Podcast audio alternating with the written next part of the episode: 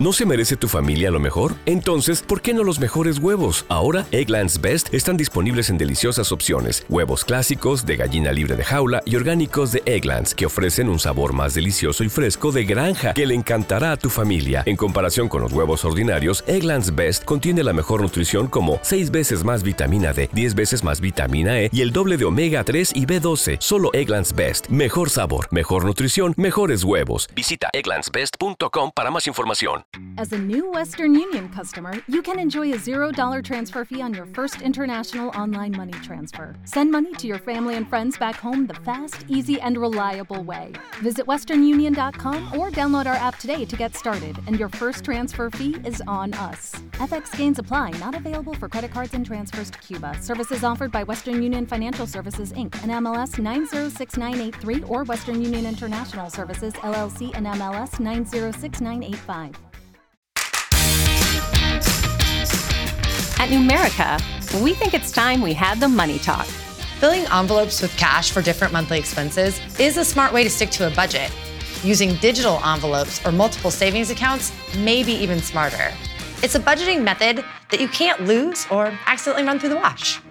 Visit numericacu.com. Federally insured by NCUA.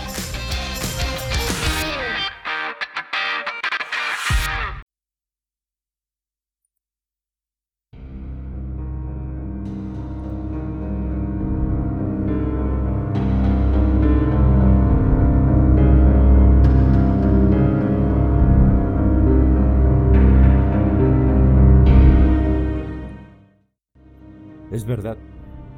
Soy muy nervioso. Horrorosamente nervioso. Siempre lo fui. Pero, ¿por qué pretendéis que esté loco? La enfermedad ha aguzado mis sentidos, sin destruirlos ni embotarlos. Tenía el oído muy fino. Ninguno lo igualaba. He escuchado todas las cosas del cielo y de la tierra, y no pocas del infierno. ¿Cómo he de estar loco? Atención. Ahora veréis con qué sano juicio y con qué calma puedo referirles toda la historia. Me es imposible decir cómo se me ocurrió primeramente la idea, pero una vez concebida, no pude desecharla ni de noche ni de día. No me proponía objeto alguno ni me dejaba llevar de una pasión. Amaba al buen anciano, pues jamás me había hecho daño alguno ni menos insultado. No envidiaba su oro, pero tenía en sí algo desagradable. Era uno de sus ojos. Sí, esto es. Se asemejaba al de un buitre y tenía el color azul pálido. Cada vez que este ojo fijaba en mí su mirada, se me helaba la sangre en las venas. Y lentamente, por grados, comenzó a germinar en mi cerebro la idea de arrancar la vida al viejo, a fin de librarme para siempre de aquel ojo que me molestaba. Y aquí el quid. Me creéis loco, pero advertid que los locos no razonan. Si hubierais visto con qué buen juicio procedí, con qué tacto y previsión y con qué disimulo puse manos a la obra, Nunca había sido tan amable con el viejo como durante la semana que precedió al asesinato. Todas las noches, a eso de las doce, levantaba el picaporte de la puerta y la abría, pero qué suavemente. Y cuando quedaba bastante espacio para pasar la cabeza, introducía una linterna sorda, bien cerrada, para que no filtrase ninguna luz y alargaba el cuello. ¡Oh! Os hubierais reído al ver con qué cuidado procedía.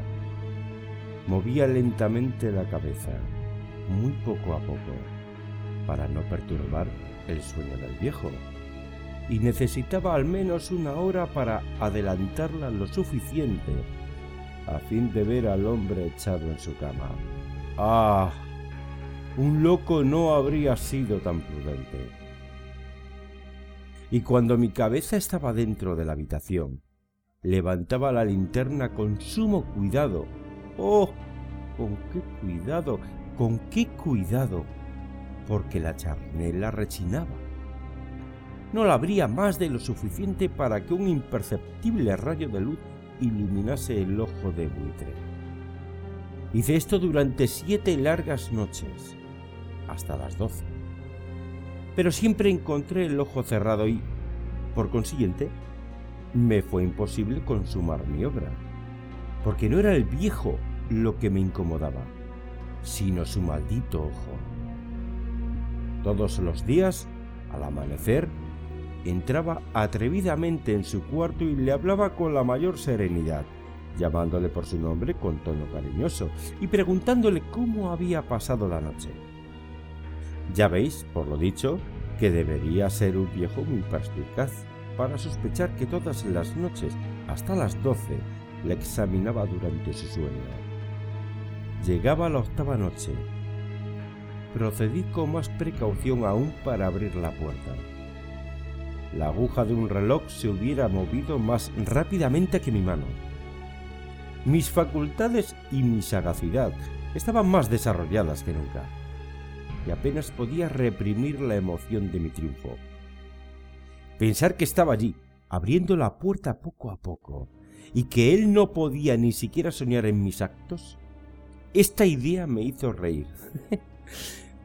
y tal vez el durmiente escuchó mi ligera carcajada, pues se movió de pronto en su lecho como si se despertase. Tal vez creeréis que me retiré. Nada de eso. Su habitación estaba negra como un pez. Tan espesas eran las tinieblas, pues mi hombre había cerrado herméticamente los postigos por temor a los ladrones. Y sabiendo que no podía ver la puerta entornada, seguí empujándola más, siempre más.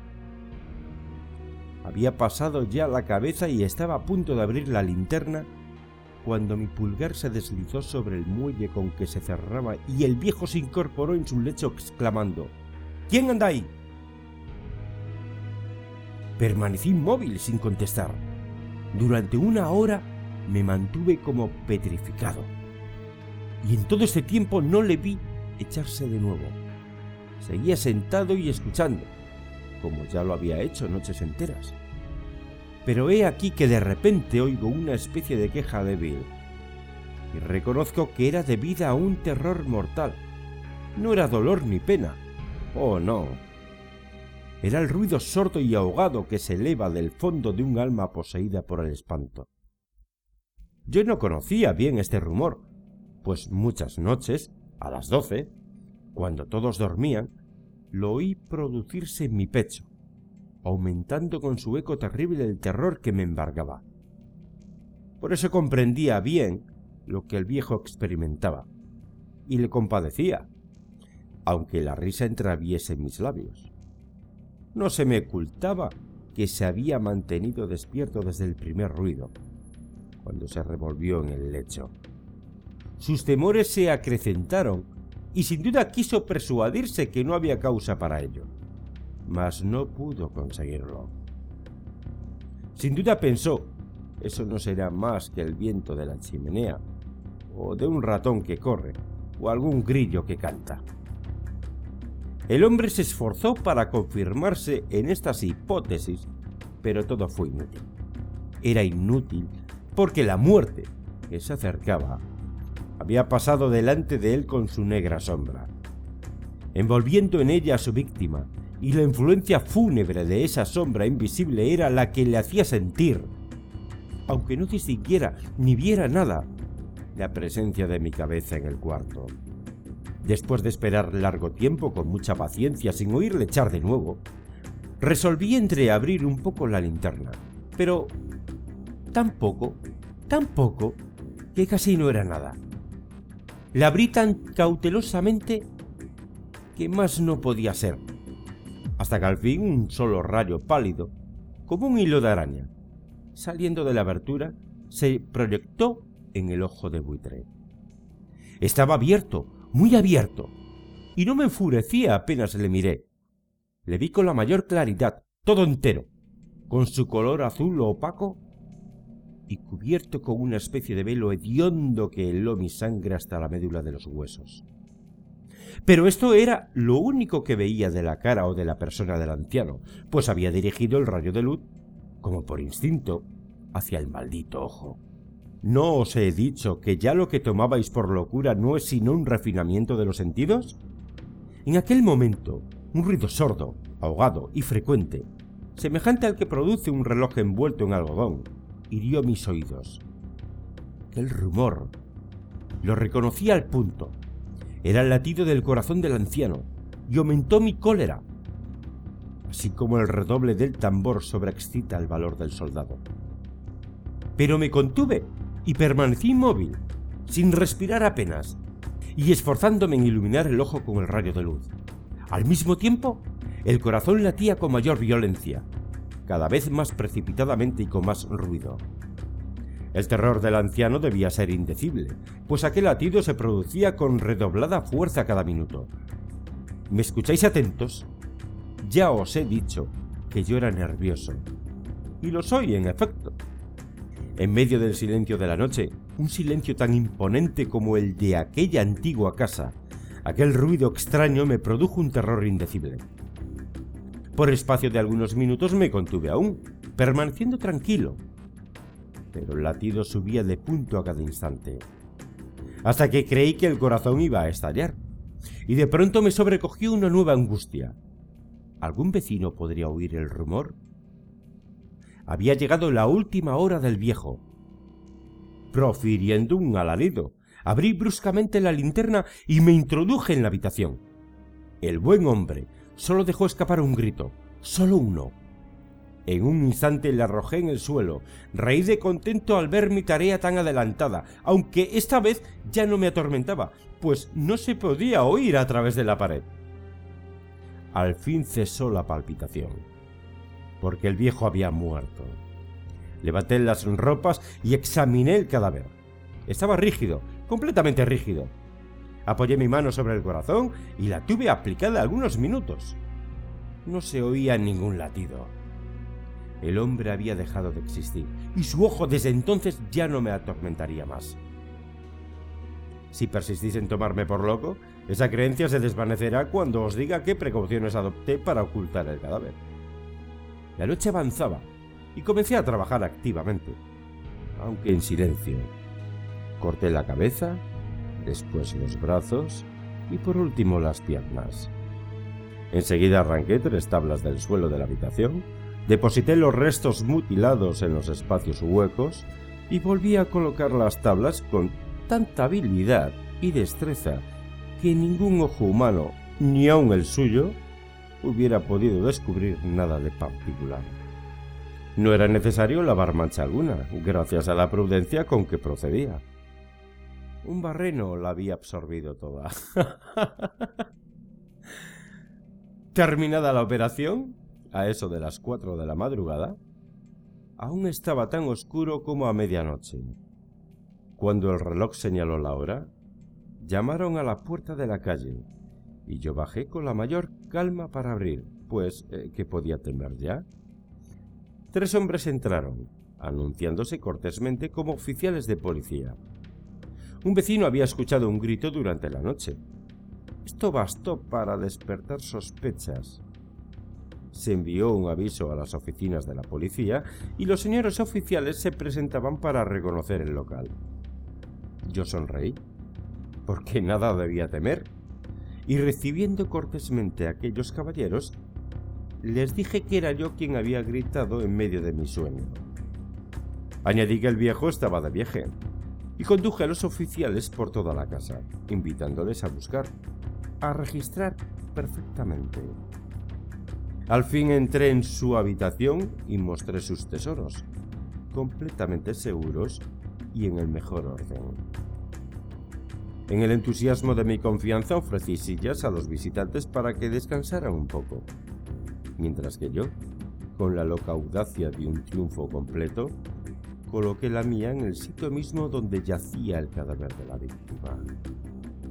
Los oficiales quedaron satisfechos y, convencidos por mis modales, yo estaba muy tranquilo. Se sentaron y hablaron de cosas familiares, a las que contesté alegremente. Mas al poco tiempo sentí que palidecía y ansié la marcha de aquellos hombres. Me dolía la cabeza Me parecía que mis oídos zumbaban. Pero los oficiales continuaban sentados, hablando sin cesar. El zumbido se pronunció más, persistiendo con mayor fuerza. Me puse a charlar sin tregua para librarme de aquella sensación, pero todo fue inútil y al fin descubrí que el rumor no se producía en mis oídos. Sin duda palidecí entonces mucho, pero hablaba todavía con más viveza, alzando la voz, lo cual no impedía que el sonido fuera en aumento. ¿Qué podía hacer yo? Era un rumor sordo, ahogado, frecuente, muy análogo al que produciría un reloj envuelto en algodón. Respiré fatigosamente. Los oficiales no oían aún. Entonces hablé más a prisa, con mayor vehemencia, pero el ruido aumentaba sin cesar. Me levanté y comencé a discutir sobre varias nimiedades, en un diapasón muy alto y gesticulando vivamente. Mas el ruido crecía. ¿Por qué no querían irse aquellos hombres? Aparentando que me exasperaban sus observaciones, di varias vueltas de un lado a otro de la habitación. Mas el rumor iba en aumento. Dios mío, pero ¿qué podía hacer? La cólera me cegaba. Comencé a renegar. Agité la silla donde me había sentado, haciéndola rechinar sobre el suelo. Pero el ruido dominaba siempre de una manera muy marcada. Y los oficiales seguían hablando, bromeaban y sonreían. ¿Sería posible que no oyesen? Dios Todopoderoso, no, no. ¿Oían? ¿Sospechaban? ¿Lo sabían todo? ¿Se divertían con mi espanto? Lo creí y lo creo aún. Cualquier cosa era preferible a semejante burla. No podía soportar más tiempo aquellas hipócritas sonrisas. Comprendí que era preciso gritar o morir. Y cada vez más alto, ¿lo oís? Cada vez más alto, siempre más alto. Miserables, exclamé. No disimuléis más tiempo, confieso el crimen. Arrancad esas tablas. Ahí está, ahí está. Es el latido de su espantoso corazón.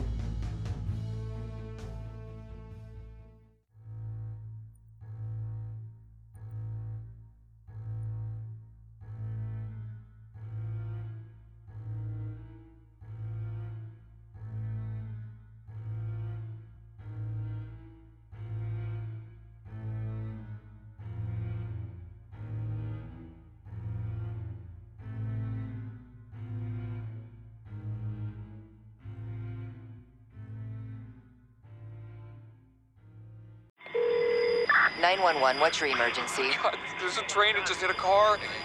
Sir, what is your location? Uh, uh, Look uh, around for a street sign, sir. It's 8th and Orchard. 8th and Orchard. Okay, very good. 8th and Orchard. Sir, help is on the way. Why, why would he do that? What, the train still doesn't stop. You have to get there now. At a railway crossing, even if the engineer sees you and hits the brakes, it can take a mile for the train to stop. And for you, that's too late. Stop. Trains can't. Paid for by NHTSA. Numerica members rise to the challenge. Whether you're embracing digital banking tools or lifting up your neighbors, we love watching you live well in every moment. Here's to continuing to make us and our community proud. Federally insured by NCUA.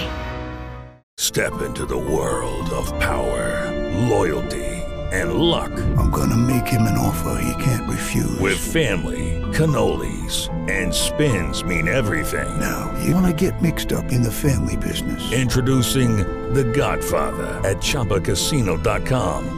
Test your luck in the shadowy world of The Godfather slot. Someday, I will call upon you to do a service for me. Play The Godfather now at ChumbaCasino.com. Welcome to the family. VGW Group. No purchase necessary. Void where prohibited by law. See terms and conditions. 18 plus.